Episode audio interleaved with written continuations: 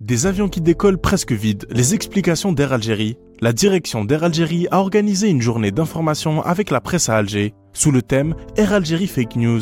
La séance, surtout, a été une occasion pour les responsables d'Air Algérie de donner des explications sur la question des avions de la compagnie qui décollent presque vides. Le responsable de la direction Revenu Management, Foued Faidi, a expliqué cela par la défection de passagers ayant une réservation confirmée et qui ont ainsi payé leur billet. Il peut arriver qu'un avion décolle avec des sièges vides au départ de l'Algérie et vice-versa, mais il sera plein au retour. La demande sur les vols varie selon les saisons. Au début de l'été et lors du mois de Ramadan par exemple, c'est depuis la France que la demande est en période de pic. Vers la fin de la saison estivale, c'est l'inverse. Les vols au départ d'Algérie affichent complet, explique Fouad Faidi, et d'expliquer le fait que certains vols décollent avec des sièges vides par le changement de l'appareil par un avion d'une plus grande capacité pour des raisons techniques. Une situation qui fait penser que l'appareil décolle le jour du vol presque vide, explique-t-il.